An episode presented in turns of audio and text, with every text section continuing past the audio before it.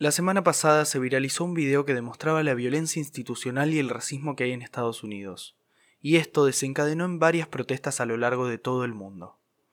Por nuestros pagos en Argentina, hubo mucha gente a favor, pero leí en redes a varios homosexuales cis blancos quejándose de que se hable de esto, y quejándose de las formas. Esta editorial es para ellos. Les quería contar sobre Marsha P. Johnson. Si no saben quién es, fue una activista queer en los años 60 era una mujer travesti afroamericana y fue la primera que tiró un ladrillo en los disturbios de Stonewall. Fue la primera vez que la comunidad LGBT se sublevó frente a la opresión sistemática de las autoridades de ese momento. Y al año siguiente se hizo la primer marcha del orgullo. Así que la mayoría de nuestros derechos se los debemos a la comunidad negra. No digo esto subestimando ni mucho menos a los activistas argentinos, pero ese hecho sentó las bases para que progresemos en todo el mundo. A Marja la mataron por negra y por travesti. Hoy la recordamos en todo el mes del orgullo, honrando su muerte y luchando para que no haya sido en vano. Así que si compartís los posts de Pride Month con los colores del arco iris y selfies lindas, acordate de dónde viene y por qué hoy tenés la libertad de hacerlo.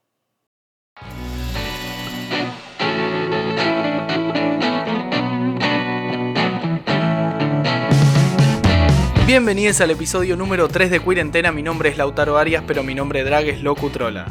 Hoy escuchamos el final de la historia LGBT de Argentina hasta la actualidad y recuerden si les gusta el podcast pueden seguirlo acá en Spotify, voy a publicar un nuevo episodio cada viernes y me pueden encontrar en mi Instagram como Locutrola y en Twitter como arroba lautiarias.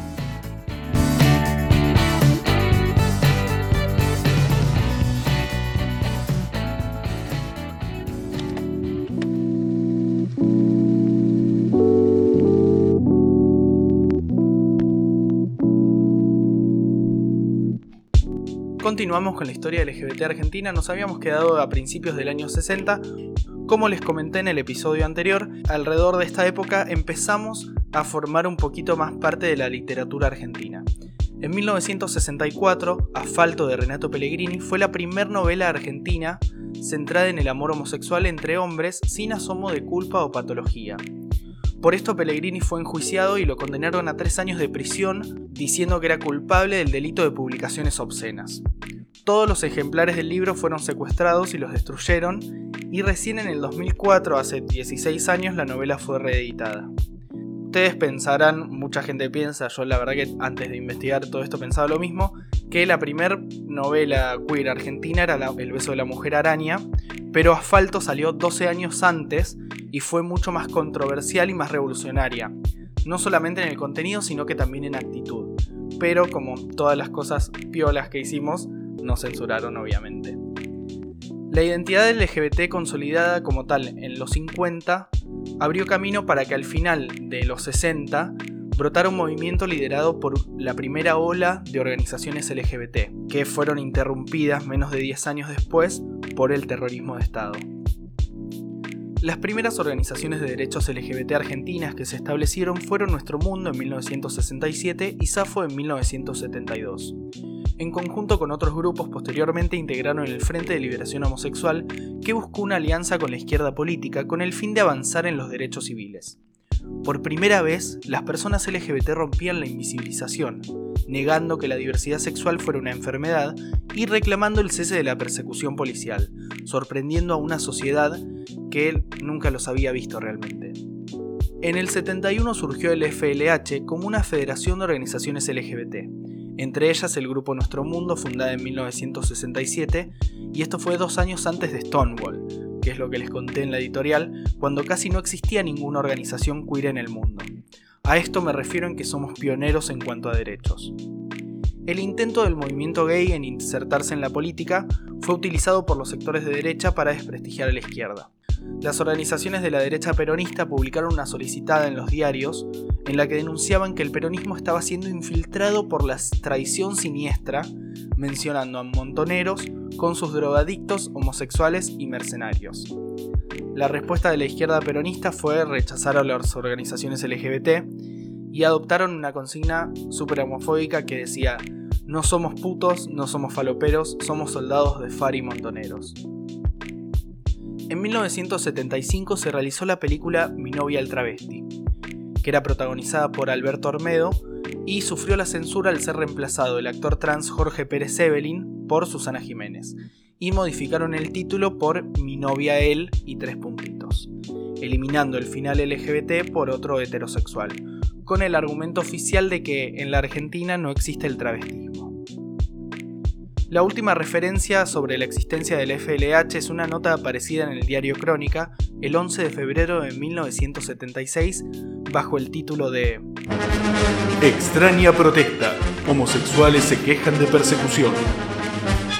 Mes y medio después se instalaba una dictadura que implantó un régimen de terrorismo de Estado, que arrasó con todos los movimientos sociales, políticos y sindicales, incluyendo obviamente el movimiento LGBT.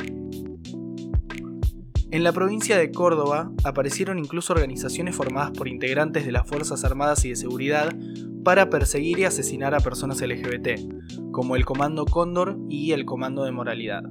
Córdoba siempre adelante con la derecha. La Comisión de la Memoria de la Provincia de Buenos Aires reveló que la policía bonaerense investigaba y fichaba a las personas por su orientación sexual y les ponían categorías. Escuchen esto que es un montón.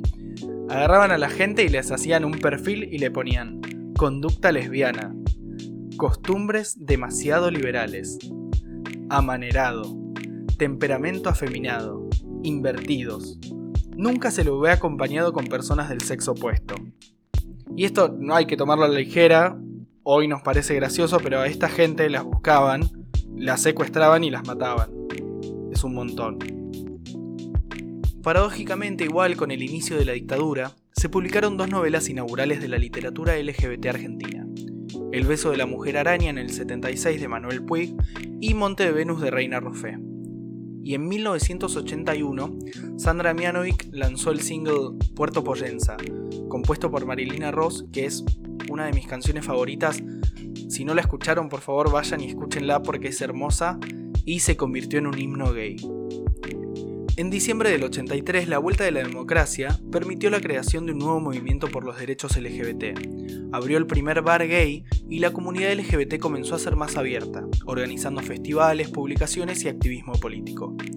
Dos películas de amplia difusión expresaron el amor gay desde un punto de vista LGBT, por primera vez en el cine argentino.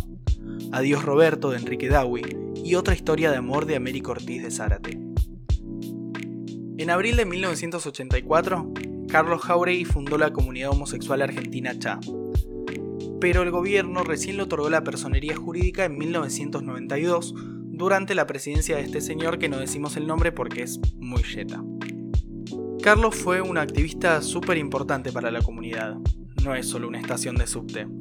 Él encabezó la primera marcha del orgullo LGBT en el 92. También fundó Gays por los Derechos Civiles con abogados y en conjunto presentaron proyectos de ley para la unión homosexual, aunque esta se aprobó 15 años después de su muerte. También juntos redactaron una propuesta antidiscriminatoria para presentar ante la Convención Estatuyente de la Ciudad de Buenos Aires, que estaban diseñando la constitución de la ciudad. El 20 de agosto de 1996, el activista murió, y el 30 de ese mismo mes, los convencionales estatuyentes la aprobaron por unanimidad como homenaje a Carlos, quedando plasmada en el artículo 11. Volviendo a los 80, uno de los hechos más graves de persecución fue realizado por la Comisión Nacional de Desaparición de Personas, creada por Alfonsín, al eliminar de la lista de desaparecidos confeccionada por ese organismo a las personas que tenían una identidad u orientación sexual LGBT. El hecho fue revelado por Jauregui, en un artículo publicado en 1996 en la revista NX, donde dice que uno de los miembros de la CONADEP, el rabino Marshall Mayer, le contó que la comisión decidió intencionalmente omitir estos casos en el informe Nunca Más por presiones del sector católico de derecha de la Asamblea Permanente por los Derechos Humanos. La Iglesia, como siempre, nos quiso hacer desaparecer de nuevo. 30.400 desaparecidos presentes, porque la memoria no es un privilegio heterosexual. En esta cuarentena hay que bancar a los emprendedores, por eso les quiero recomendar que si quieren cuidarse de verdad, prueben con la biocosmética. En Productos Neuen van a encontrar jabones, shampoos, acondicionadores, bálsamos, tinturas madre y mucho más. Ellos hacen todo artesanalmente sin productos de origen animal y realizan envío a todo el país. Tenés combos para que puedas disfrutar de sus artículos de una forma súper económica y los dueños son parte de la comunidad y hacen cosas súper buenas, así que vayan a comprar. A partir de este viernes cuentan con un nuevo producto que es un bálsamo labial que se ve genial, todavía no lo probé, pero ya estoy esperando que me lo manden para poder probarlo. Hay tres sabores para que puedas elegir, neutro, cereza o vainilla y coco. Así que ya vayan a comprar el producto nuevo, es súper barato porque tiene precio lanzamiento hasta el 15 del 6, así que vayan rápido rápido a comprar. Los pueden encontrar en Instagram como arroba productos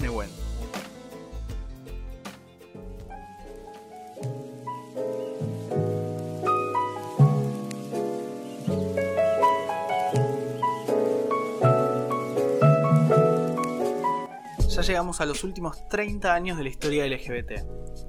Vamos a arrancar al principio de los 90. En 1992 se realizó en Buenos Aires la primera Marcha del Orgullo. Un año después, Claudia Baudraco, junto a María Belén Correa, que hoy está exiliada en Estados Unidos, y otras activistas fundaron la Asociación de Travestis Argentinas Transexuales y Transgéneros, y en el 94 surgió la Asociación de Lucha por la Identidad Travesti Transexual. En esta década surgió una artista genial, icónica de la comunidad, hermosa por donde la mires, Cris Miró. Ella fue la primer travesti que alcanzó la fama en Argentina, dando lugar a personajes hoy como Flor de la B y Lizzie Tagliani. Lamentablemente, unos pocos años después de alcanzar la fama, murió repentinamente a causa de un cáncer linfático. En 2003 Buenos Aires se convirtió en la primera ciudad latinoamericana, perdón, la primera porque la ciudad es nena, la primera ciudad latinoamericana en reconocer legalmente las uniones civiles entre dos personas con independencia de su sexo u orientación sexual, sancionando la Ley 1004. Esta ley fue promovida por organizaciones LGBT, elaborada por la jueza Graciela Medina, presentada por el diputado Roque Bellomo del Frente Grande y promulgada por el jefe de gobierno Aníbal Ibarra. En el 2006, varias organizaciones se agrupan para formar la Federación Argentina de Lesbianas, Gays, Bisexuales y Trans, la FA LGBT, que todo el mundo la debe conocer porque en las marchas lo ves, esta es la primera organización que tuvo carácter nacional. Durante los dos mandatos presidenciales de Cristina Fernández de Kirchner, fueron sancionadas tres leyes de gran importancia. La ley derogando el artículo 765 del Código de Justicia Militar, que establecía el delito de homosexualidad para militares. Si escucharon el primer podcast, en ese hablo de cuándo salió esta ley y qué implicaba te sacaban el título de militar y te metían preso. Así que está bueno que lo hayan derogado. Lástima que fue hace 10 años, eso es increíble. La ley de matrimonio igualitario, que reconoció también el derecho a adoptar niños de las personas LGBT. La ley de identidad de género, reconociendo al derecho a cambiar género desde la niñez y por la simple autopercepción de la persona, con reconocimiento del derecho a la gratuidad de los tratamientos médicos necesarios y la Ley Nacional de Fertilización Asistida, que incluye a las mujeres solteras y también a familias homoparentales. Estas fueron demandas impulsadas por la FA LGBT.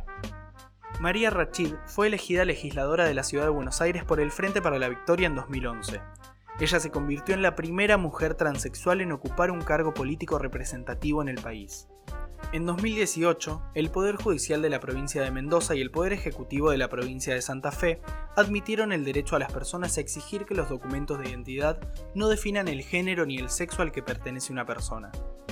En los últimos años, Argentina se ha mostrado como un destino excepcional para el turismo LGBT, según el Pew Research Center. Argentina es el país que más acepta la homosexualidad en América Latina. Hay muchísima oferta de bares, discotecas, teatros y hasta la cultura del país se adaptó para captar esta parte del turismo con el Festival de Tango Gay, por ejemplo. No es que son todos cool, pasa que los LGBT gastan el doble que los heterosexuales en turismo. Hoy, la verdad que estamos mucho mejor que al principio de esta historia, pero no todos.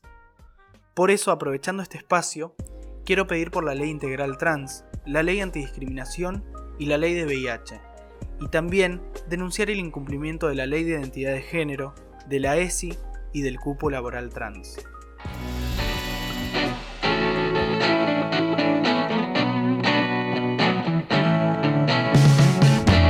Finalmente, después de tres episodios completos, llegamos al final de la historia queer argentina hasta hoy.